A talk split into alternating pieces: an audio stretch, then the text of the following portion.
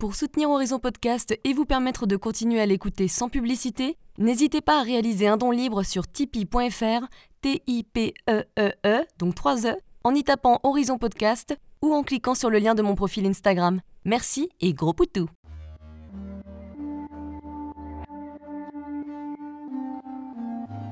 Hello, je suis Léna, passionnée de bien-être, mieux vivre et spiritualité.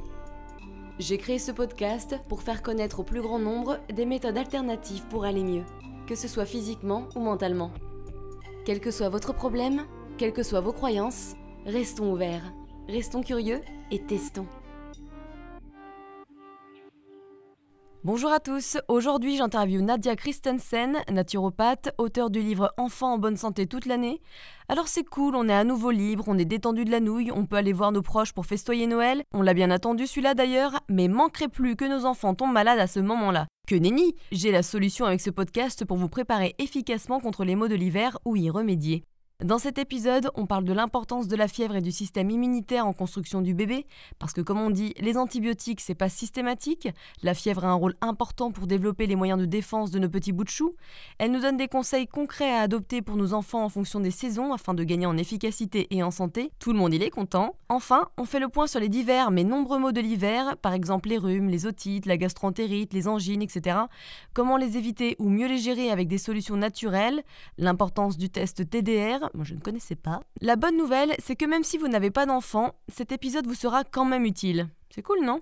Bonne écoute Et oui, au fait, cet épisode est le dernier de l'année, je vous fais des gros poutous. Prenez soin de vous, soyez dans le moment présent pour profiter des bons moments, même s'il y a des engueulades, hein, en famille c'est normal. Et puis revenez en forme pour l'année 2021 parce que j'ai des bons petits podcasts au chaud pour vous. Et si vous voulez me faire un cadeau de Noël, puisque vous me demandez, n'hésitez pas à me mettre un avis sur iTunes Podcast ou à partager les épisodes que vous avez appréciés sur les réseaux. Ça permet de rendre plus accessible ce podcast. Voilà. Et ben, je crois que c'est tout. Allez, bonne écoute. Bonjour Nadia. Bonjour Léna. Merci beaucoup d'être là, puisque aujourd'hui tu vas nous donner plein de conseils pour garder la famille en bonne santé. C'est ça, exactement. en fait, le but, c'est vraiment de pouvoir euh, bah, vous accompagner, euh, que ce soit en consultation, en atelier, en conférence ou là en podcast, euh, avec des conseils simples d'hygiène de vie pour toute l'année. Je voudrais qu'on parle un petit peu de la fièvre, parce que pourquoi il faut laisser ces bébés, s'ils le supportent bien, avoir de la fièvre jusqu'à 38,5 degrés, entre guillemets? Est-ce qu'il y a des bienfaits? Ce qui se passe dans le corps des enfants, c'est que jusqu'à l'âge de 3-4 ans, ils n'ont pas un système immunitaire mature, en tout cas, il n'est pas encore entraîné, on va dire. Et du coup, le fait de les, pas de les exposer volontairement, mais qu'ils soient exposés par leur vie, leur vie quotidienne, que ce soit euh, avec une assistante maternelle, avec une maman ou un papa à la maison qui les emmène quand même dans des endroits où il y a d'autres enfants ou qui soient euh, gardés en collectivité. Mmh ça, tout ça, ça fait, ça joue euh, sur leur exposition justement aux petits virus et aux petites bactéries de, de, la vie environnante.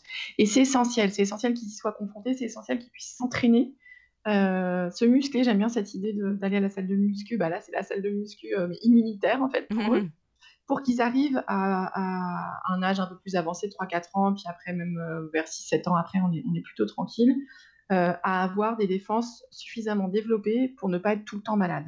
Donc qu'ils le soient régulièrement petit, on va dire que c'est physiologique. Ce qui ne l'est pas, c'est quand les maladies débordent et que ça part en infection sur infection, etc. Et donc la fièvre, qu'est-ce qu'elle vient faire là-dedans? En fait, c'est le seul moyen pour le corps de se défendre quand les petits sont petits et qui n'ont pas encore connu de pathologie. Hmm. Donc si on coupe ce moyen de défense-là, certes, on n'a pas les désagréments qui vont avec, à savoir, euh, bon, ces désagréments-là, ils n'arrivent pas chez tout le monde non plus. C'est pour ça que si l'enfant supporte, on le laisse. Mais ça peut être des douleurs, euh, des courbatures, euh, une grande fatigue, voilà. Et, ou des maux de tête, ou voilà, ils vont exprimer, ou on va sentir qu'il y a un, mal-être. Et c'est là que les parents souvent interviennent tout de suite, alors que voilà, des fois, on peut vraiment. Euh, d'ailleurs, il recommande à l'hôpital de laisser jusqu'à 38,5 si l'enfant le supporte, pour que justement ça travaille un peu. Et en fait, ce qui se passe quand il y a de la fièvre, c'est que l'enfant euh, va donc augmenter sa température corporelle et va pouvoir venir brûler en fait le développement, brûler les, virus et les bactéries, et donc empêcher leur développement. Hmm. Donc, si on coupe ce moyen de défense là, qu'est-ce qui se passe? On n'a certes pas les symptômes, donc les désagréments, mais on n'a plus de moyen de défense. Donc là, on est obligé de passer sur un traitement à côté. Ouais, donc du coup, le système immunitaire, il est plus faible et peut-être euh, que ça a des conséquences quand tu es adulte, non? Alors, heu, bah, en fait, ça a déjà des conséquences dans l'immédiat de l'enfant parce que du coup, il va donc dépendre d'un traitement par la suite. Heu, si voilà, le virus ou la bactérie, heu, se développe bien, qu'il y a de quoi nourrir en fait, ces pathologies-là, parce qu'en fait, elles se nourrissent de nos déchets. Donc s'il y a des déchets, ben voilà, ça va se développer, se développer, se développer et là, il faut passer sur un traitement et ce traitement-là peut avoir des conséquences. Par exemple, l'antibiothérapie, en soi, une fois, c'est pas grave, mais si on en prend à répétition, ça détériore vraiment la flore intestinale et donc il y a moins de défense encore après. Ouais, c'est le cercle vicieux. c'est exactement ça, c'est le cercle vicieux. Et puis ce qui se passe aussi pour l'enfant, c'est qu'il aura pas eu l'occasion de vraiment s'entraîner, en fait. Mmh. Hem et du coup, bah, sa fièvre, elle sera pas forcément efficace quand elle en elle en refera. Si les parents ont tendance à couper systématiquement, bah, elle en fera jamais. Heu, donc du coup, enfin elle oui, d'ailleurs, l'enfant n'en fera jamais. Donc c'est vrai que c'est, c'est dommage de pas laisser un petit peu travailler ce ce système-là. Ouais, je comprends. Mais c'est vrai, quand c'est ton premier bébé, tu dois vite te stresser, à mon avis. Oui et c'est aussi parce qu'on est mal renseigné sur, heu, le fonctionnement même de la fièvre. Je pense qu'il y a une vraie éducation à à faire à ce niveau-là. Il y a plein de choses qui ont été écrites dessus qui sont vraiment intéressantes. Puis en ne pas hésiter à en parler avec le pédiatre, heu, se rendre compte que même à l'hôpital, ils laissent, heu, tant que c'est supporté jusqu'à 38,5. Donc il y a une vraie une vraie utilité, en fait, derrière tout ça et travailler sur ses propres peurs, moi, c'est ce que je conseille toujours aux parents. C'est, hem, s'ils agissent d'une certaine façon, pourquoi est-ce qu'ils le font? Est-ce que c'est par mimétisme par rapport à leur propre histoire? Est-ce que c'est sans se poser de questions, heu, parce que voilà, la pharmacie, on leur a donné du Doliprane, quand ils y sont allés la première fois pour acheter du sérum Fille, ils ont dit: «Bah, chez vous, ce serait bien que vous ayez ça, ça et ça». Ou est-ce que c'est vraiment par peur? Et si ça l'est, bah, essayer de travailler dessus pour pas transmettre cette peur et puis, heu, pour qu'ils ils aient moi, je travaille beaucoup sur la posture du parent vis-à-vis de l'enfant, parce que pour moi, ça fait partie de l'éducation de l'enfant. C'est lui apprendre que son corps, en fait, il lui fait pas défaut. Il est en train de faire quelque chose qui est physiologique. Il enclenche ce mécanisme, heu, parce qu'il en a besoin et que c'est bien, en fait. Ouais. Est-ce que tu as des moyens naturels, heu, avant de passer à tous les médicaments ou surtout à l'antibiothérapie, pour calmer la fièvre des bébés? Ah bah, le mieux, c'est de les découvrir un petit peu pour que la température, heu, baisse, heu, si ça fait peur aux parents et que ça monte trop vite. Donc il y a ça, il y a le bain, heu, donc ça peut être les dévêtir, ça peut être un bain un peu plus frais. Donc tu fais un bain tiède ou un peu plus, voilà, exactement. ouais. Et après ça peut être par l'hydrologie, donc avec le bain ou alors avec un gant. Du coup, passer un gant avec de l'eau un peu plus fraîche au niveau de la nuque. Voilà, on peut les les «rafraîchir» entre guillemets un petit peu comme ça et après c'est de les surveiller, de voir comment ils agissent et réagissent face à cette fièvre. Ouais. Mais effectivement, ouais, c'est un apprentissage aussi au fur et à mesure, hein. Je pense que le premier bébé, puis ensuite le deuxième bébé, c'est pas la même réaction aussi. Tout à fait et quelque chose qui marche très, très bien aussi pour réguler cette température, surtout chez les tout petits, c'est le pot à pot. C'est-à-dire? Donc heu, comment ça se passe? Et bah, c'est dévêtir l'enfant, heu, le poser sur notre corps aussi qui est dévêtu du coup et et laisser ces températures-là se réguler. Ah, c'est marrant. Ça, c'est une très bonne chose Bah, il doit aussi. tenir chaud. Oui, par contre, chaud. D'accord, bon, bah, ça, c'est pas mal. Heu, je voudrais qu'on parle un petit peu des saisons parce que c'est quelque chose que tu développes beaucoup dans ton premier livre, évidemment. Heu, pourquoi suivre le rythme des saisons par rapport à la santé de nos enfants? Alors j'y tiens énormément parce qu'on a la chance de vivre, un endroit où il y a des saisons, donc on en profite. Enfin, encore, pour l'instant. C'est vrai, exactement. Mais tu vois, je me disais, mine de rien, ça fait longtemps qu'on n'a pas vu de la neige, hein, à Noël. Oui, oui, oui, Alors peut-être pas chez toi, je sais pas, mais chez nous, oui. En Alsace, il y en a, oui, oui, il y en a un peu en hauteur, mais c'est vrai que les saisons sont en train de changer. Il y a le réchauffement climatique, ça c'est indéniable. Il va y avoir des grands changements dans les prochaines décennies. Mais, heu, on va dire que notre, heu, patrimoine génétique, qui est quand même une petite partie de de ce que nous sommes et puis, heu, toute notre culture en fait qui nous façonne aussi dans notre façon de de de faire, nos envies, nos habitudes et cetera, font qu'on est quand même ancré dans ces saisons-là et on peut au moins dire qu'il y a été et hiver quand même encore. Pour l'instant, on peut se rattacher à ça et c'est vrai que les enfants, heu, sont beaucoup plus connectés aux éléments naturels parce qu'ils sont plus proches de la terre, donc ils remarquent ce qu'il y a par terre, ils lèvent plus facilement les yeux au ciel. Heu, quand ils nous regardent, ne serait-ce que ça, en fait, ils lèvent la tête, donc ils voient la couleur du ciel. Ils observent souvent, ils repèrent la lune, enfin ils sont ils ont une autre connexion à ça et leur donner des repères en leur disant qu'à cette saison-là, on va prendre, heu, telle plante, en tisane ou, ou, s'appliquer telle chose en cataplasme et cetera. Hem, ça les aide à se repérer, en fait et du coup à savoir, heu, quoi faire et quand et c'est une vraie éducation qui, non seulement va accompagner le corps, mais aussi l'esprit puisque dans ce sens-là, en fait, ils arrivent à savoir ce qui va leur faire du bien physiquement, mais aussi ce qui va les entraîner mentalement à développer telle ou telle envie, capacité, etc. Et l'entrain et l'énergie n'est pas la même. Ça, eux, ils, n'en ont pas conscience, mais nous, on le constate sur eux. Ouais, ouais, ouais. Ils dorment plus l'hiver, ils sont beaucoup plus difficiles à coucher l'été, ils, sont, ils, sont, ils ont des rythmes radicalement différents. Bah, ils sont plus connectés à la vie que nous, que nous, nous sommes. Hein. oui. Nous, on pense qu'un enfant, surtout quand c'est le premier, bah, bah, il se lève à, je dis n'importe quoi, 6 h 7 h il fait sa sieste pendant deux heures le midi, ensuite le soir à 20 h c'est au lit, quoi qu'il en soit. Et après, en fait, quand on a des enfants et qu'on vit avec et qu'au bout d'un certain temps, on se rend compte que bah, eux fonctionnent pas comme ça. Et ça nous énerve parce que nous, on aimerait bien pouvoir bien s'organiser, etc. Mais, mais en fait, non. Et pourquoi c'est il peut y avoir plein d'explications possibles, parce qu'il n'y a pas que ça, il y a aussi l'émotionnel, il y a aussi ce qu'ils vivent à l'école ou avec la famille, etc. Mais quand même, ne serait-ce que l'exposition à la lumière joue énormément. oui, je suis très très attachée aux saisons, aussi parce que l'alimentation est l'un des piliers fondamentaux en naturopathie et qu'on s'appuie beaucoup sur les fruits et légumes de saison. Donc ça, c'est aussi une raison principale. Par rapport à ce que tu viens de dire, est-ce que tu penses qu'on devrait arrêter avec toutes ces règles ou en tout cas les diminuer et être plus flexible en fonction du rythme de l'enfant et de chaque enfant en fait? Complètement, et je pense même j'irai euh, euh, beaucoup plus loin dans le système parce que je pense qu'il faut qu'on réforme un peu notre façon de vivre en communauté, en société. Euh, il faudrait qu'on ait des horaires d'hiver et des horaires d'été. Ouais, ça, je suis d'accord. Parce que se lever à 7h du mat quand il fait froid et la nuit, moi, j'ai toujours détesté. Tu sais, je devais prendre le bus scolaire en plus qui faisait tous les villages. Oh, j'avais oh, horreur de ça. ça, c'est la déprime. T'as envie d'être au chaud, là, devant ton feu de cheminée ou devant ta petite série, j'en sais rien. Mais... c'est ça, exactement. Et rien nous empêcherait de le faire, en fait. C'est le fait de prendre conscience que c'est nous qui décidons de nous infliger ça, ben, ça change tout. on se dit, ben, si on travaillait l'hiver de 10h à 17h, est-ce que ça changerait fondamentalement quelque chose? Non, mais je, suis complètement d'accord et je pense la même chose par rapport au rythme de travail. C'est pour ça que je suis très contente d'être intermittente du spectacle parce que j'ai globalement euh, mes horaires que je veux. Je peux commencer à 7h du mat ou à 11h du matin puisque de toute façon, je me régule. quoi. J'ai un boulot à rendre à telle, à telle date.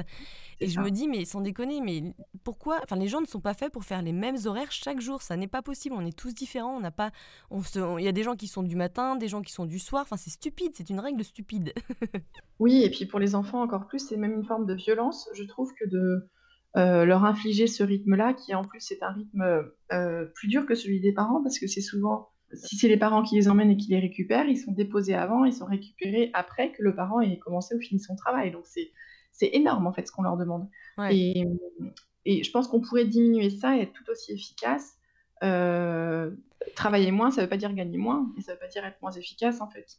C'est clair. c'est un long débat. Et toi qui viens du Nord, est-ce que tu sais si, euh, si dans les pays scandinaves, ils s'adaptent un peu plus au temps et à la lumière? Bon, dans ces cas-là, ils bossent pas beaucoup parce qu'il fait pas forcément beaucoup de jours. Ils travaillent beaucoup moins. En fait, on a une pause midi-déj qui est hyper courte. Et du coup, et on commence très tôt. Donc c'est vrai que c'est les horaires euh, typiques, c'est 8h, 15h en fait pour un adulte. Ouais. Donc c'est vrai que et les enfants du coup bah, ils ont école jusqu'à 14, 15 heures. Après ça dépend s'ils ont des activités extrascolaires après. Mais euh, je trouve ça super quand même parce que mine de rien ça veut dire que comme tu dis après le parent ou même l'enfant ils peuvent faire des activités ensemble tu vois alors que là c'est la course tu vas le chercher les 17h 18h 19h ça dépend des mmh. gens hein, euh, ou il est chez les grands-parents enfin bref c'est compliqué et au final tu manges et après bah ça y est c'est l'heure d'aller au lit quoi ça va trop vite c'est ça c'est très compliqué Ouais, on a des choses à changer. Hein. Enfin bref, revenons à nos moutons. Alors, être organisé, ça apporte beaucoup en efficacité. Quel rendez-vous tu recommandes de prendre pour nos enfants à chaque saison? Est-ce qu'on peut trier les rendez-vous à faire en fonction des saisons?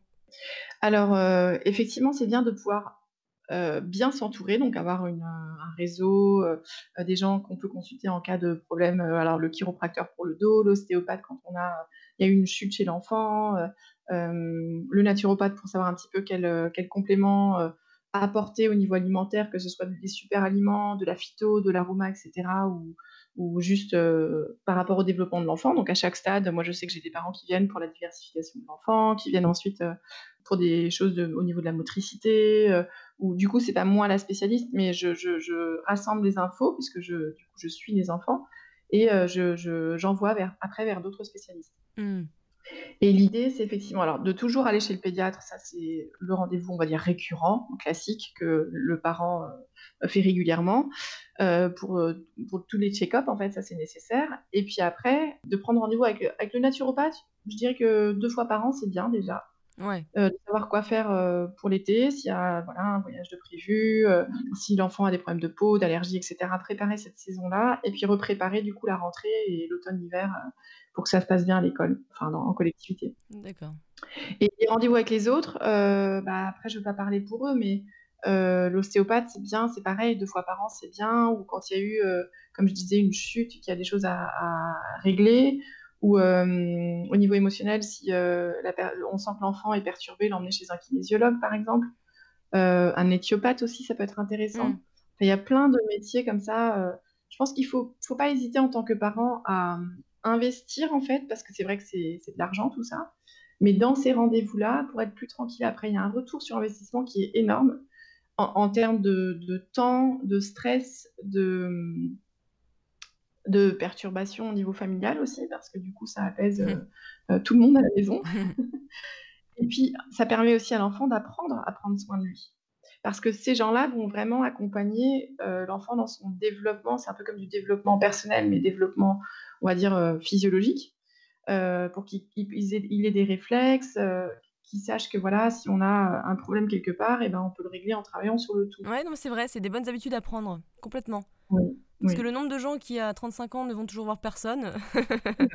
C'est ça, exactement, pour éviter ça. Ouais, Autre, heu, autre recommandation que je donne souvent aussi aux parents, c'est que plus on commence tôt, heu, moins le problème est profond et donc plus ça va vite. ouais. Ouais, complètement. Non, c'est vrai que c'est complètement logique. Et ça me fait penser quand tu parles au printemps, euh, comment ça se fait qu'il y a des enfants qui sont beaucoup plus allergiques au pollen, donc ils vont souffrir des petits désagréments du printemps comme les rhumes des foins, etc. Et d'autres non? Est-ce que c'est que génétique? Alors il y a une part effectivement de génétique, mais c'est surtout que la flore intestinale, en fait, elle est abîmée Bingo. et que ouais, c'est bah, on en revient toujours aux mêmes Mm. choses, en fait. Donc ce qui se passe, c'est que, hem, quand un enfant est allergique, il y a des choses qui passent au niveau de la flore intestinale qui ne devraient pas passer dans le sang, qui font réagir le système immunitaire et qui du coup après, heu, alertent parce que, heu, il y a des démangeaisons, il y a des problèmes d'écoulement et cetera et donc c'est au niveau de la flore qu'il faut travailler pour refermer, la paroi intestinale. En fait, elle est devenue poreuse et quand celle-ci, elle est refermée, l'enfant, sort de son allergie. Parce que si on prend des antihistaminiques, qui peuvent tout à fait soulager et qui ont aussi, heu, évidemment leur rôle à jouer, mais on va juste empêcher le, le corps de s'exprimer, en fait. On va empêcher le corps de de montrer qu'il y a quelque chose qui ne va pas. Mais on va pas résoudre le problème. Mm. Il faut remonter à la cause première, qui est vraiment cette porosité intestinale, heu, pour résoudre le problème et du coup, heu, sortir en fait de cette dépendance après ou de ces désagréments et cetera. Ouais, donc ça, ça passe par des compléments alimentaires suivis par un naturopathe ou autre. Là oui. J'imagine qu'il y a un changement d'alimentation qui pourrait euh, être bénéfique. Oui, alors qu'est-ce qui fait qu'il y a eu cette, heu, cette dysbiose intestinale, enfin cette, porosité qui s'est installée? Alors ça, ça dépend vraiment des cas, mais ça peut être, heu, des traitements médicamenteux, heu, successifs qui n'ont pas été, hem, travaillés après avec des probiotiques ou avec une alimentation en riche justement en en pré-probiotiques naturels. Ça peut être une alimentation qui est qui est complètement déséquilibrée, ça peut être beaucoup de stress chez l'enfant aussi qui fait ça, Ouais. s'il a vécu des événements, difficiles. Il faut vraiment, et ça peut être un peu de tout ça aussi. Donc voir avec le parent comment mettre en place du coup une hygiène de vie parce que l'idée c'est pas du tout de passer d'un produit, heu, on va dire, chimique, heu, médicamenteux à un produit, heu, de complément alimentaire à vie, pas du tout. L'idée c'est vraiment de sortir l'enfant de tout ça pour qu'il redevienne autonome et indépendant et et surtout qu'il ne souffre plus. Ouais, bien sûr. Ouais. Donc nous on traite pas en fait en naturopathie, ça c'est important de le dire aussi. On vient renforcer le terrain et le jour où l'enfant n'a plus besoin de ces médicaments, bah, de toute façon, le médecin, il s'en rend rend compte et puis l'enfant aussi. Donc, nous, on n'intervient pas du tout là-dessus. On est vraiment dans le renforcement et le la la, comme on disait tout à l'heure, un peu la la culture, la salle de sport interne, en fait, fait que du coup, heu, l'enfant après, il est capable, heu, de faire par lui-même. ouais. Alors, qui dit printemps dit détox, mais on le rappelle, toute la famille ne peut pas se mettre à faire une détox. C'est dangereux pour un enfant ou même des femmes enceintes, par exemple. Par contre, tu nous expliques que l'on peut faire au moins une chose tous ensemble, c'est la cure de sève de bouleau. Ça, j'adore en plus. Oui. Quels sont les bénéfices de cette cure? Oh, il y en a plein, en fait. C'est vrai que la détox, heu, pure et dure, on n'en fait pas. On peut donner quelques tisanes aux enfants, ça, c'est pas un souci, mais pas de manière, heu, pas comme pas sous forme de cure. Donc voilà, éventuellement un peu de romarin ou un peu de thym et cetera, ça peut être intéressant. Heu, mmh, lui donner une bouillotte aussi qu'il peut mettre sur son foie si, voilà, il sent sent mal, ça peut être une une idée intéressante aussi. mais on va pas partir directement sur des cures spécifiques. En revanche, la cure de sève de bouleau, elle est intéressante pour plusieurs, plusieurs raisons. C'est que non seulement elle existe depuis les millénaires, donc c'est quelque chose que nos corps connaissent, euh, en tout cas nos corps euh, d'ici, euh, on va dire, en Europe. après, voilà, il y a des gens qui viennent d'ailleurs aussi, donc c'est un peu moins facile de, trouver ce qui correspond à chacun, d'où l'intérêt d'une consultation. Hum. Parce que là, je ne peux pas tout exposer hum. sur, sur tous les continents, mais, mais en, tout cas en Europe, on a, on a l'habitude de faire ça depuis très longtemps. Et hum, je trouve ça intéressant aussi parce que ça suit les saisons, c'est-à-dire que la sève, elle sort pas chaque année le 1er mars, elle sort chaque année au moment où la sève monte, où le printemps arrive vraiment. Donc du coup, on suit, euh, on est complètement calé sur ce rythme-là. Quand la sève monte, ben, en général, c'est là que l'énergie revient aussi dans le corps parce que la lumière revient, la chaleur revient, etc. C'est le bon moment, en fait, c'est la nature qui choisit pour nous le moment pour faire la cure. Donc c'est aussi intéressant cet égard-là. Et les bénéfices, en fait, c'est que oui, ça, ça, détoxe dans le sens où ça va venir euh, drainer et nettoyer les reins, tout le système. Euh, euh, les humeurs, comme on les appelle en fait en naturopathie, donc tous les liquides. Mais surtout, ce que j'aime beaucoup, c'est que c'est reminéralisant. Et du coup, pour les enfants qui sont en pleine croissance, c'est vraiment intéressant qu'ils aient ce petit apport euh, de minéraux euh, naturels. Le goût est vraiment agréable. Moi, je sais que je l'achète non pasteurisé, donc je le commande sur Internet. Et il est délicieux. Enfin, c'est un petit goût un peu sucré. c'est très bien. Ouais. Après, bon, on aime ou on n'aime pas. On peut aussi le diluer avec d'autres choses, le couper si, si ça passe pas, mais c'est vrai que c'est intéressant, même en petite quantité, parce qu'après c'est aussi un coût. Donc euh, l'idée c'est pas forcément d'en donner euh, plein, plein, plein non plus aux enfants, mais euh, de partager ce petit moment pour leur dire voilà, on, célèbre le printemps et on marque le coup avec ça. Ouais, complètement. Alors, ça paraît logique, mais j'aimerais bien faire un point avec toi. Pourquoi on compte plus mhm. de malades en automne et en hiver par rapport à l'été? Alors, il y a des choses qui ah nous paraissent évidentes, mais quand même, creusons un petit peu. C'est une très bonne question. Alors la première, c'est que on est plus à l'intérieur et que du coup on partage plus euh, nos germes. C'est-à-dire qu'on est souvent dans des endroits un peu confinés où on n'aère pas forcément beaucoup et, euh, et, on, surtout les enfants, ils se touchent, ils touchent plein de choses et du coup voilà, le partage il est total. Donc il y a beaucoup de ça et puis euh, parce qu'il y a moins d'énergie, moins de force et puis aussi après d'un point de vue purement alimentaire, on mange moins de choses crues, donc il y a moins de vitamines, parce que certaines vitamines sont thermosensibles, donc quand on les chauffe, elles disparaissent, ou en tout cas elles s'altèrent, et du coup, bah, il y a moins de vitalité. Hmm. Ouais. Pour faire simple, voilà. Euh, à ton avis, qu'est-ce qu'on peut faire pour prévenir les maux de l'hiver? Est-ce qu'il y a des cures à faire, que ce soit dans l'alimentation ou avec d'autres outils naturels? Moi, je pense au pollen ou à la gelée royale, par exemple. Oui, tout à fait, très intéressant. Les produits de la ruche, je suis une très grande fan parce que pour moi, c'est une pharmacopée à part entière. Euh. le pollen, il est intéressant parce qu'il vient apporter des antioxydants, des minéraux, euh, des protéines intéressantes aussi. Voilà, on peut en trouver. Alors, le mieux, c'est de prendre du frais, c'est-à-dire du, pollen congelé, en fait. C'est-à-dire qu'il ne change pas de, consistance, mais il est conservé euh, au congélateur un peu à l'instar des alcools forts qu'on peut mettre au congélateur. Ils, voilà, ils durcissent pas, mais pareil pour le pollen. Mmh euh, donc ça, pour les jeunes enfants, les femmes enceintes, les mamans fatiguées, les papas au bout du rouleau, c'est super. Euh, et à côté de ça, on a deux autres choses euh, dont je voudrais parler aussi. Je vais rajouter la propolis après, qu'on n'a pas cité encore, mais la gelée royale très intéressante pour les systèmes nerveux qui sont à plat. Donc quand on ah. sent qu'on tire un peu trop sur la corde ou que l'enfant, juste avant les vacances par exemple, fatigue un peu, ou si c'est un enfant un peu plus grand qui a euh, des, beaucoup de devoirs, ou un exposé à faire, ou une prestation, et, et voilà, on sent que le mental il turbine un peu trop, une petite cure de gelée royale, c'est super intéressant. Et la propolis, alors la propolis, je, je, suis, je pense, la plus grande fan de France de propolis. Mais euh, c'est un, un antibiotique naturel extraordinaire, vraiment. J'utilise un spray d'urgence à la propolis qui est hyper fort et j'adore parce qu'à chaque fois j'ai un peu mal à la gorge, et ça y est, ça va mieux quoi. Exactement. Ah oui, c'est radical. Hein. Toi, tu l'utilises pourquoi Pareil, alors souvent pour les problèmes ORL parce que ça vient vraiment désinfecter cette sphère-là. Euh, et puis après, ça peut être, euh, il y a des propolis avec et sans alcool qui peuvent être prises par voie orale ou sinon en spray effectivement sur des petites plaies. Si c'est euh, sans alcool, ça peut venir désinfecter. c'est vrai que j'en ai toujours sur moi. Après, ça peut être s'il y a un petit dérangement au niveau intestinal aussi qu'on veut venir nettoyer ou euh, dès que l'enfant se sent un peu patraque, en fait, on peut lui donner un peu de propolis. Ouais, d'accord. C'est vraiment euh, un bon outil. Et à part tous ces outils de la ruche, est-ce qu'il y a d'autres euh, outils qu'on peut utiliser? Alors c'est toujours bien, donc effectivement, de faire une cure de pollen. On peut faire une cure de cuivreur argent, comme je le dis dans le livre, qui est vraiment un, ensemble d'oligo-éléments qui viennent euh, renforcer le terrain, les préparer du coup à l'hiver. On peut faire une cure de probiotiques aussi. C'est toujours intéressant de renforcer la flore intestinale parce que c'est là que se situe 70% de notre système immunitaire, donc c'est pas rien. Exactement. et puis soigner l'alimentation. Moi, c'est vrai que je suis une hygiéniste, je suis euh, assez à cheval là-dessus parce que si ça c'est en place, le reste euh, Ça suit mieux. Oui, exactement. Si on écarte le sucre, on limite euh, tous les féculents, on passe, si on, a tendance à manger beaucoup de gluten, passer sur des gluten de blé plus anciens, voire essayer d'autres formes de céréales. Limiter les produits laitiers qui sont encrassants, surtout pour l'hiver, où du coup ça va générer du mucus. Donc voilà, rajouter des fruits et des légumes, c'est toujours plus simple de dire qu'on rajoute que d'enlever. Donc, rajouter des fruits et des légumes.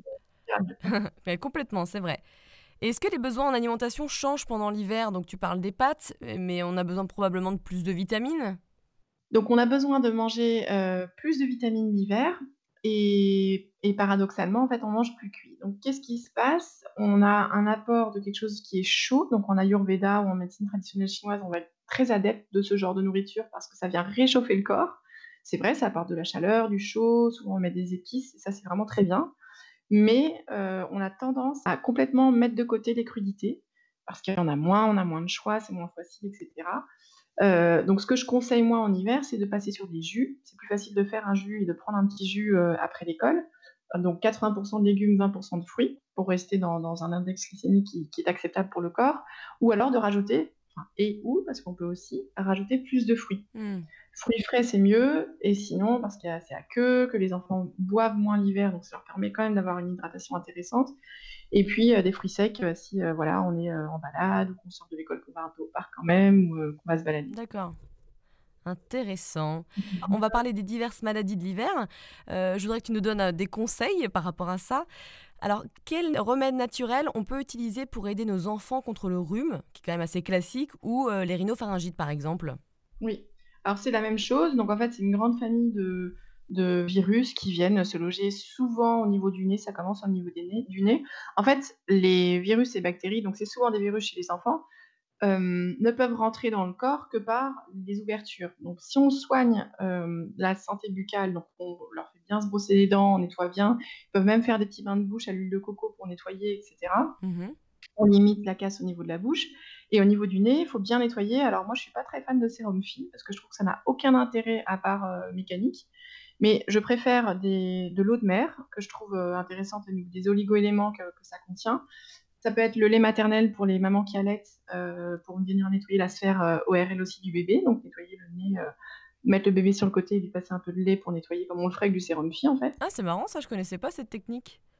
Oui, c'est euh, bah, le truc le même le plus confortable pour l'enfant aussi parce que le lait, s'il est tiré, il est à température, donc il est voilà, mmh. c'est moins violent et et ça vient vraiment très bien nettoyer et en fait, ce qui va surtout nettoyer, c'est l'action mécanique, donc de l'eau ou du lait qui passe et puis, bah, le lait, il est, euh, plein d'anticorps, plein de bonnes choses pour le petit bébé, donc euh, c'est vraiment l'idéal ça. Mmh, c'est rigolo. Ouais, c'est des petites astuces comme ça euh, qui, peuvent vraiment changer la donne pour la suite. Parce que justement, si on nettoie bien cette sphère, eh ben, ça ne tombe pas, ou moins en tout cas, sur euh, bah, la sphère plus basse, donc euh, l'œsophage, enfin d'abord la gorge, après l'œsophage et après sur les bronches.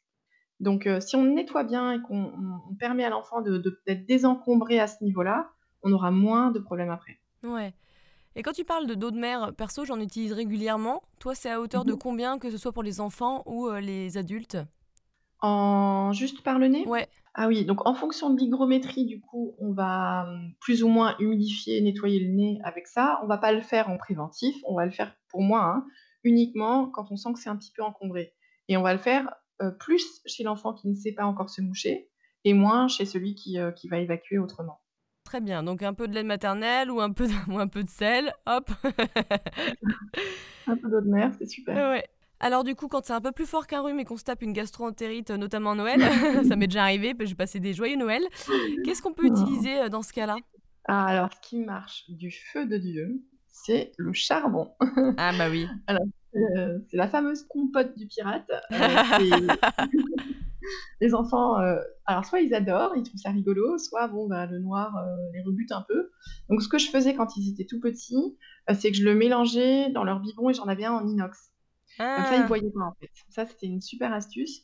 Et après, plus grand, bah, après, ils ont pris l'habitude. Et en fait, ce qui se passe quand ils sont encore plus grands, c'est qu'ils le réclament. C'est-à-dire que quand ils sont mal, ils savent que c'est ça qu'il faut qu'ils prennent. Ça n'a aucun goût, donc c'est hyper simple à, à manger ou à boire. Mais par contre, c'est noir, ça, ça colorie tout en noir, enfin, ça teint tout en noir. Ah ouais, euh, c'est assez impressionnant. Mais ça marche très, très bien sur les gastro. Euh, le seul moment où ça peut être un peu désagréable, c'est si l'enfant vomit, du coup, bah, il y a du charbon partout par terre ou dans le lit. Bah, c'est bien, ça nettoie en plus le sol. Ouais, voilà, exactement. Mais c'est euh, ouais, c'est très très efficace. Le seul truc avec le charbon aussi, c'est qu'il faut espacer sa prise euh, de 4 ou 5 heures avec euh, la prise d'un autre médicament. Parce que sinon, en fait, ça absorbe tellement tout que ça absorbe aussi ça. Donc même les compléments alimentaires, du magnésium, etc., on est d'accord? Oui, oui, oui, oui, ouais. oui, il faut vraiment prendre à part. Et donc ça, tu fais jusqu'à temps que tu ailles mieux et après, est-ce qu'il y a d'autres, heu, astuces pour nettoyer, récupérer plus vite?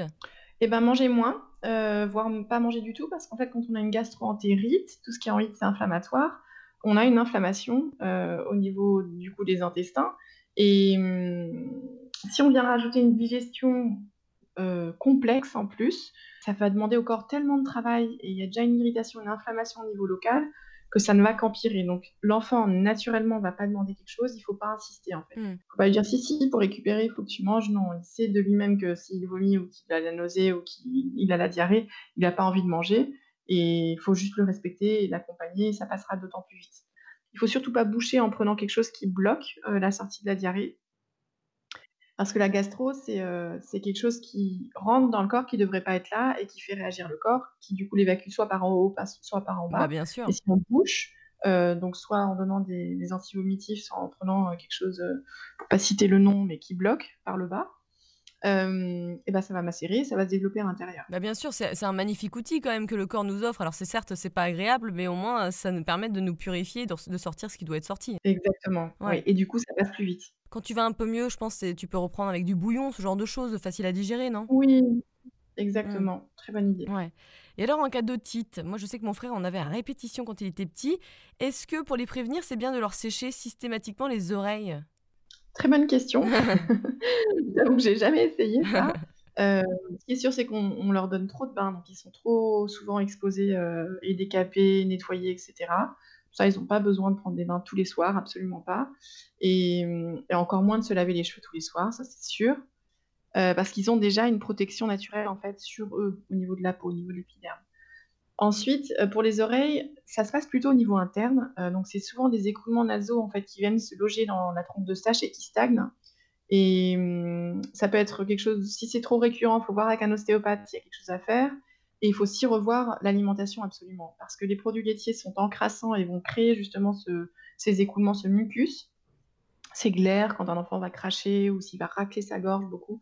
Ça, c'est souvent les produits laitiers et euh, les céréales s'ils sont pris en, en trop grosse quantité. D'accord, donc tu réduis ça. C'est surtout à ce niveau-là en interne qu'on ouais, va jouer et du coup, bah, moins d'otite. Ouais. Quand on parle de produits laitiers, ça me rappelle, moi, quand je consommais des produits laitiers, j'en prenais pas mal, hein, j'adorais ça, euh, fromage blanc power, et ben j'avais tout le temps des angines. C'était il y a peut-être euh, Oui. 15 ans, j'avais plein d'angines et j'ai arrêté et j'ai pas eu une angine depuis. hein. Alors, les, ben, dans les deux cas, pour l'otite et pour l'angine, en fait, souvent, euh, on, va, on va aller chez le médecin, on va avoir une antibiothérapie parce que, bon, euh, la personne ne sait pas forcément euh, si c'est bactérien ou viral, donc on reviendra dessus, je pense, euh, un peu plus tard euh, pour, vraiment parler des, spécificités de chacune des deux. Mais dans, on, est tous, on a tous un- une constitution particulière et dans nos systèmes, on a des organes forts et des organes faibles. C'est toujours dans le système le plus fort que l'organe le plus faible va trinquer. Et si on est un respiratoire, par exemple, typiquement là pour tout ce qui est sphère ORL, euh, si on a tendance à faire des angines, on va toujours faire des angines en fait. Et pareil, si on a tendance à faire des otites, on va souvent toujours faire des otites. C'est une fragilité de se base. ouais, ça va se localiser exactement à un endroit où on a voilà, des faiblesses. Et soit on renforce euh, cet endroit-là euh, en prenant, bah, ça peut être des, des oligo-éléments spécifiques ou travailler avec un homéopathe là-dessus ou, ou bah, se couvrir un peu plus ou veiller à bien se moucher, etc. Donc on va travailler là-dessus. Euh, soit on, on se renforce aussi de l'intérieur au niveau du système intestinal pour bah, ne pas souffrir de ces ces virus ou bactéries qui passent, parce qu'ils peuvent aussi juste passer dans le corps sans vraiment s'installer et puis surtout on diminue, heu, le le l'encrassement du terrain pour pas leur avoir à leur donner à manger. C'est-à-dire que ces ces virus, ces bactéries-là, quand ils viennent, s'ils sont que de passage, s'ils n'ont pas de quoi se développer, ils ils vont ils vont juste mourir, ils vont pas ils vont pas Mmh rester. et ils se nourrissent principalement de quoi alors? De sucre, ce genre de choses? Alors, heu, là, c'est encore des produits laitiers pour les otites et pour les angines, heu, j'avoue que je sais pas spécifiquement. Là, on va plus, heu, traiter aussi au niveau local avec, justement la propolis, qui est vraiment génial pour ça. Quand on parle de fragilité, moi, c'est la gorge. Heu, généralement, j'ai toujours un peu, heu, Mmh la mh. gorge prise très vite. Donc j'ai plus d'angine, hein, depuis, heu, 10-15 ans là. Mais la gorge, souvent ça ça me ça me fait un peu mal ou, ou alors je sens qu'il y a quelque chose et en fait, maintenant, j'essaie de me protéger vachement les oreilles parce que j'ai remarqué quand j'ai pas de bonnet, Oui. j'ai l'impression que c'est par les oreilles que j'attrape le mal de gorge, tu vois? Bah, tout ça communique, hein, de toute Bah, bien sûr. C'est vrai que si on protège la on perd énormément de de chaleur par la tête l'hiver, donc Mais tu vois, je protégeais plus le cou. Tu vois ce que je veux dire? Et en fin de compte, ça suffisait pas. Donc maintenant, je C'est en plus, moi qui fais de la voix, du coup, je je mets tout là, je m'emmitoufle. Bah oui, c'est ton petit travail, c'est sûr. Oui et les Chinois aiment bien, heu, cette idée effectivement de mettre quelque chose dans le cou pour, heu, protéger cette, heu, le méridien qui passe par là et et cette zone et et effectivement, nous, on doit absolument, rajouter l'hiver le bonnet, voire les cache-oreilles ou, les bandeaux et cetera et les enfants, ils sont ils ont souvent les cagoules et ça, c'est génial pour eux parce qu'ils ont Ouais. tout, en fait. C'est un tout en un qui est vraiment pratique et Ça devrait revenir à la mode, tu vois? Pour mais les adultes. exactement. Non, mais il y a bien les bobs qui sont revenus cet été là, donc heu, hop, les cagoules! Moi, je voudrais savoir si quand notre enfant tousse, est-ce que tu as des outils qui peuvent les aider? Alors c'est important quand ils toussent, qu'ils toussent, heu, complètement en fait, qu'ils fassent pas juste un petit peu, mais qu'ils évacuent complètement. L'idée, c'est encore, de travailler sur l'alimentation s'ils toussent beaucoup la nuit, parce que c'est là que ça vient perturber leur sommeil et celui de leurs parents. Donc hem, il y a des sirops, moi je conseille beaucoup les sirops, heu heu, alors naturels, bon je sais pas si je peux citer des marques. Oui, oui, tu peux, ouais. Bon, il y a chez Lenning, j'aime bien ce que fait Lenning en pharmacie, donc en homéopathie, qu'on peut donner aux tout petits et puis après, c'est de de limiter encore une fois les céréales et les produits laitiers qui viennent, rendre la toux grasse. C'est souvent ça, en fait et et quand c'est une toux sèche, voir si, l'hygrométrie pardon, elle est OK, voir, si c'est, heu, à répétition, si c'est juste un virus de passage. Mais en tout cas, heu, voilà, c'est tout dépend si c'est ponctuel ou répétitif. Si c'est ponctuel, bah, un peu de miel ou, heu, une petite tisane au miel ou, ou quelque chose comme ça peut faire l'affaire ou un petit sirop et si c'est répétitif, là, il faut aller chercher, au niveau de de l'hygiène, l'hygiène de vie, en fait, de l'enfant. Ouais, ouais, complètement, ouais. Tu dis qu'il est pas génial d'enseigner à nos enfants de mettre la main devant leur bouche lorsqu'ils toussent. Heu, moi, j'avais pas appris ça quand j'étais petite, tu vois? C'était pas je pense qu'on en était pas encore là. Avec le covid, peut-être un peu plus? Oui, oui, oui, c'est vrai qu'il y a eu des grands changements au niveau du respect de l'hygiène, donc ça, c'est pas plus mal. Heu, parce que c'est vrai qu'ils ont besoin d'être malades, mais bon, heu, tout toutes les personnes autour, peut-être pas, donc puis, i on peut limiter, heu, quand même et effectivement, quand ils s'ils toussent, on a on nous a toujours appris effectivement de mettre la main devant la bouche, mais la main après elle elle est vecteur, donc on va on va partager, on va poser, on va toucher, on va voilà et ça, c'est pas génial. Le mieux, c'est vraiment de mettre le bras, hem, ou alors d'avoir un mouchoir, mais alors là, on leur demande beaucoup trop aux tout petits, donc voilà, Ouais. c'est des petits gestes et puis, bah, qu'ils se lavent bien les mains avant de les porter à la bouche. Bon après, s'ils sont tout petits, c'est impossible, mais pour les plus grands, de bien se laver les mains avant de passer à table où ils vont tripoter leurs trucs, du Ouais, c'est clair, ouais. Des bonnes habitudes. C'est ça. C'est connu sans l'être, mais qu'est-ce que tu penses de l'argent colloïdal et puis du trio cuivre, or, argent que tu as parlé tout à l'heure? À quoi ça sert? Parce que les gens en ont entendu vaguement parler, mais ne savent pas ce que c'est exactement. La cure cuivre, or, argent, c'est surtout en début d'hiver pour, heu, voilà, limiter les infections et en cours d'hiver ou fin d'hiver, s'il y a beaucoup de fatigue ou s'il y a eu, heu, une grippe ou s'il y a une période de convalescence. C'est vraiment intéressant à ce niveau-là et l'argent colloïdal, moi, j'utilise en spray, heu, sur les problèmes cutanés, donc ça peut être sur de l'eczéma, ça peut être sur, voilà, des des petits bobos, au niveau cutané. C'est super intéressant d'en avoir à la maison dans sa trousse à pharmacie, hem, pour désinfecter, pour, heu, cicatriser, pour apaiser, en fait. D'accord et alors, ça sert à quoi là, le trio, heu, gagnant là, le le cuivre, or, Bah, argent? ça renforce plutôt parce que c'est vraiment des oligo-éléments, donc c'est pas des minéraux purs et durs, mais c'est intéressant pour, bah, tout le corps. Là, encore une fois, on est vraiment sur quelque chose de de global Donc, euh, c'est pas du spécifique, c'est pas euh, voilà propre à forcément l'oreille ou à la sphère ORL euh, à une angine, etc. Mais ça renforce tout le corps et ça permet du coup de passer un hiver où on est moins fragile. Et ça, les adultes aussi, donc? Oui, bah en fait, tout ce qui est valable pour les enfants est valable pour les adultes. Et c'est très drôle, parce que les parents viennent toujours pour leurs enfants, etc.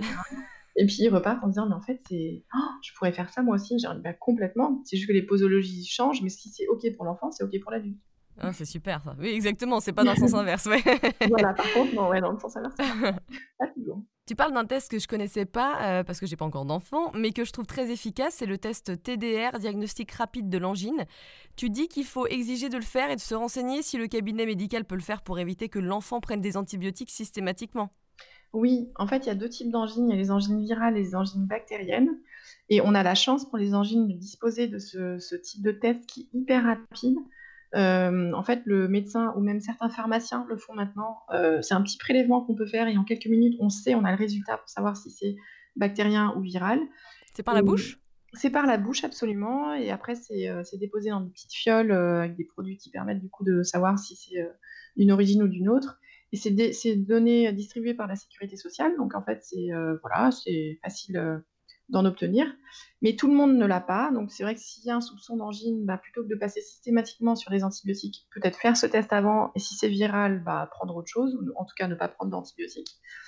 Et puis, euh, dans les deux cas, moi je recommande de prendre de la propolis parce que c'est juste génial. Ouais, non, franchement, c'est pas mal ça. Hein. Quand on est euh, au printemps-été, donc là les enfants, ils recommencent à sortir et donc vas-y qu'il y a des coupures, des entorses, etc. C'est quoi ta petite trousse à outils là pour ta petite trousse de secours? Alors j'aime beaucoup, euh, le thé garum qui est vraiment un mélange d'huile essentielle du docteur Valinet qui, euh, permet à la fois de désinfecter, euh, de cicatriser. C'est vraiment le petit truc que j'ai toujours dans mon sac, même encore aujourd'hui où mes enfants sont grands, parce que même pour moi, en fait, si je me coupe avec une feuille ou, au bureau, donc même pas besoin d'aller en extérieur pour se faire mal. Ah donc c'est bien, donc tu mets pas de pchit classique, tu tu utilises ça? Non.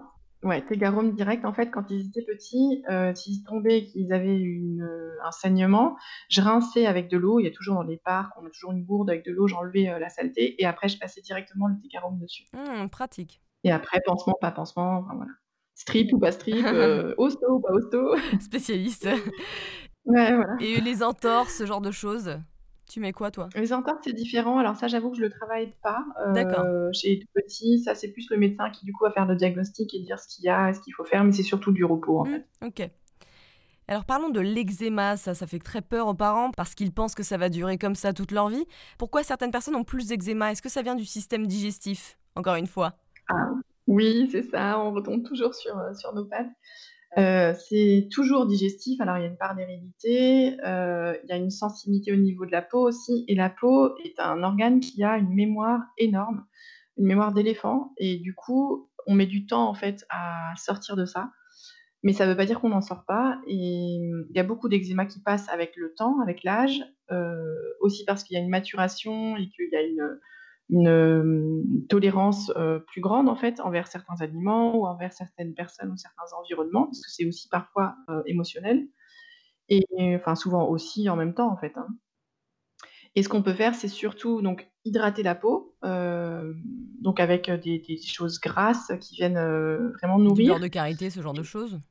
Ouais, et plus c'est naturel, moins c'est transformé, mieux c'est, parce que du coup le corps, voilà, il n'a pas de travail supplémentaire à faire avec des, des conservateurs, euh, des, bah, bien sûr, euh, des parfums, etc., enfin, qui peuvent vraiment irriter. Donc, euh, rester sur des choses simples. et le beurre de karité, c'est parfait. L'huile d'argan, enfin, il y a voilà, des, des choses végétales. Ce que tu veux dire par rapport à l'eczéma, c'est que quand un enfant ou un bébé là, faut pas s'inquiéter, ça va pas forcément durer toute sa vie, mais c'est, euh, ça peut venir à la fois du système euh, digestif, ça peut venir à la fois d'un stress émotionnel ou quelconque, et ça peut venir évidemment d'une hérédité.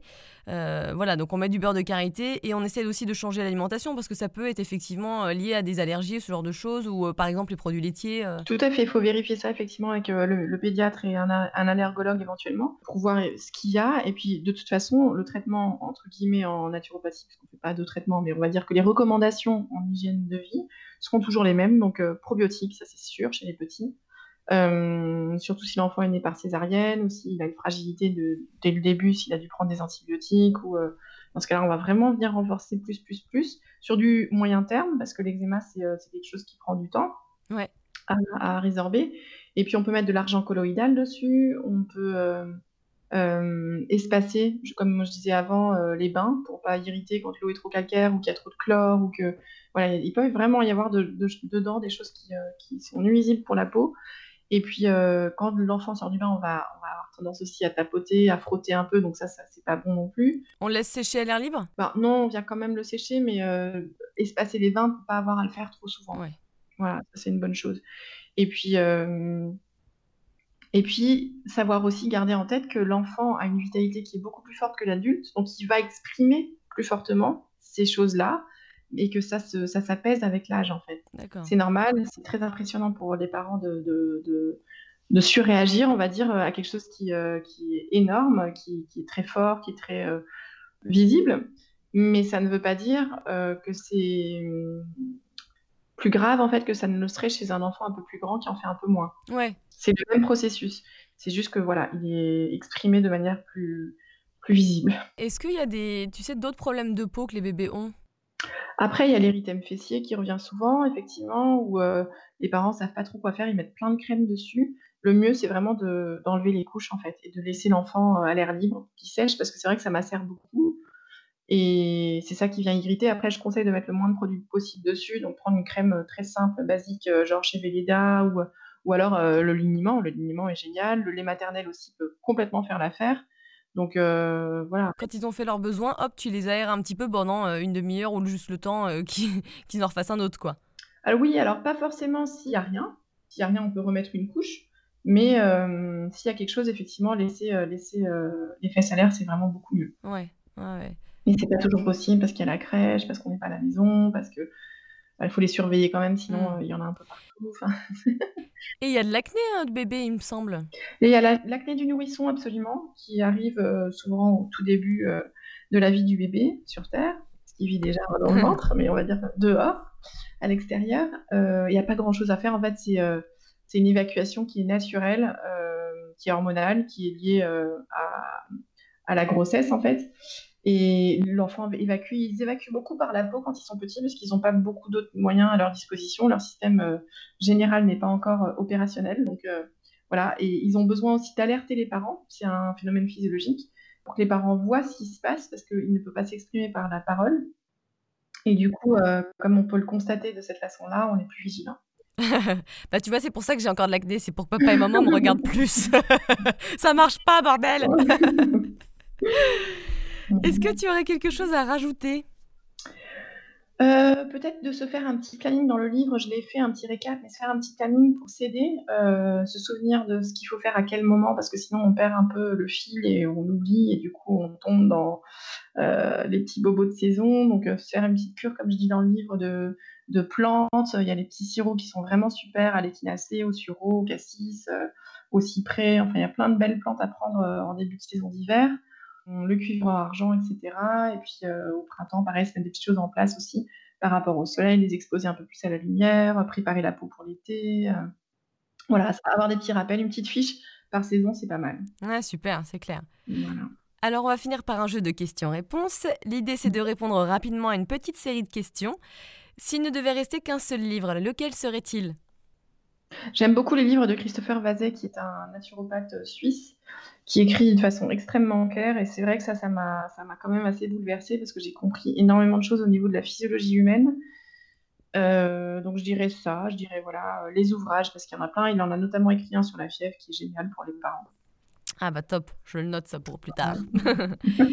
Une habitude à prendre. Soigner son sommeil. Une habitude à supprimer. Le sucre. Ton petit déj idéal? Il est salé. Euh, après, euh, c'est plus physiologique. Et puis moi, je préfère largement ça. Donc, euh, tartine avec de l'avocat ou des œufs brouillés ou un œuf à la coque ou voilà, des choses comme ça. Mhm. Le plat à faire à ses amis? Bah, je suis plutôt dans, le, dans, les choses simples, crues, pas transformées. Donc, une très belle salade ou une assiette de crudité. Un, un Buddha bowl. Une discipline alternative autre que la naturopathie à tester absolument? La chiropraxie. On n'en parle pas assez pour moi et la chiropraxie est vraiment une, approche globale aussi et qui travaille sur la, sur la colonne vertébrale, donc la posture, physique, mais du coup aussi bah, vis-à-vis de son entourage, la société, etc. Vraiment intéressant. C'est assez intéressant les séances d'ailleurs, j'en avais fait quelques-unes. Ah, cool. C'est rigolo, ouais. Et c'est vrai que c'est très connu aux États-Unis, ils ont tous un chiro, mais alors nous, on est, on est, beaucoup plus ostéo. Oui, oui, oui, c'est marrant, ces tendances-là, effectivement. Au Danemark, c'est pareil. C'est exactement la même tendance. Et, et ça existe depuis très très longtemps. Ma grand-mère, elle allait chez le chiropracteur. Donc, euh, ah ouais, c'est rigolo. Et, ouais, et ça vient tout juste d'arriver un peu en France et de, enfin pas d'arriver, mais d'être de se développer. Voilà, sur le devant de la scène. Donc du coup, voilà, je n'hésite pas à en parler. le complément alimentaire à ne pas oublier. Chez les enfants, le zinc est intéressant euh, pour leur système immunitaire. Après, euh, la vitamine D. Allez, restons simples. La vitamine ouais, mais simple, mais essentiel, c'est clair. Est-ce que tu as un mantra ou une phrase que tu te répètes régulièrement? Euh, alors souvent avec les enfants, ça c'est sûr, c'est une phrase de Maria Montessori, euh, toute aide inutile est une entrave à la liberté, est une entrave au développement. C'est un peu pareil. Donc euh, j'essaye d'intervenir le moins possible dans ce qu'ils font, de les laisser faire, de les laisser commettre des erreurs pour qu'ils apprennent de ça, même si c'est très frustrant pour eux et que c'est dur à gérer, mais, parce qu'ils veulent pas se tromper, mais, mais c'est essentiel. Donc ça, et puis il y a toujours eu des parallèles, moi j'en ai toujours fait en tout cas entre la pédagogie Montessori et, la naturopathie, parce que de la même façon, on va essayer de ne pas entraver les processus naturels du corps et laisser le corps euh, ben, faire ce qu'il a à faire et du coup s'éduquer en fait. On éduque le corps et ça rappelle notre titre aussi, on est praticien de santé et éducateur de santé. Donc euh, on éduque en intervenant le moins possible. Ouais. Qu'est-ce que tu dirais à ton plus jeune toi, 10-15 ans auparavant? Bah, que j'aurais dû être un peu plus curieuse et m'intéresser aux, médecines alternatives plus tôt. Parce que tu faisais autre chose avant? Oui, j'étais dans, dans, les RH, en fait, au niveau international, d'un grand groupe du CAC 40, donc rien à voir. et c'est parce que j'ai été malade moi-même, et donc du coup suivie par une naturopathe, que je me suis tournée vers ça et que j'ai opté pour euh, un suivi pour euh, ma première grossesse et qu'après, euh, j'ai voilà, suis et, et décidé d'en faire un métier à part entière. Mais Ouais, j'avais une, une, vie complètement différente avant. Ah, j'adore, je trouve ça génial. Très classique. Euh. Ouais, tu regrettes pas, j'imagine Non, pas du tout. Où est-ce qu'on peut te trouver? Alors, avec euh, les circonstances actuelles, je suis, en... je suis sur le web quasi exclusivement, c'est-à-dire que je donne quand même des cours dans une école en présentiel, une autre en ligne, mais toutes mes consultations sont en téléconsultation, donc euh, sur Zoom. Et puis euh, en librairie, parce que j'ai sorti un super livre pour les parents euh, l'année dernière déjà, enfin bientôt un an et demi. Je confirme, j'ai tout lu. Mais oui, elles sont super précises ces questions, c'est génial. Euh, merci beaucoup pour cette attention. Donc pareil, voilà, en librairie, et je travaille sur un deuxième ouvrage, donc bientôt, voilà, la suite. Suspense, j'ai hâte de savoir, j'ai hâte d'en savoir plus, tu me diras. Oui, on en reparlera. Merci Nadia. Merci à toi Léna.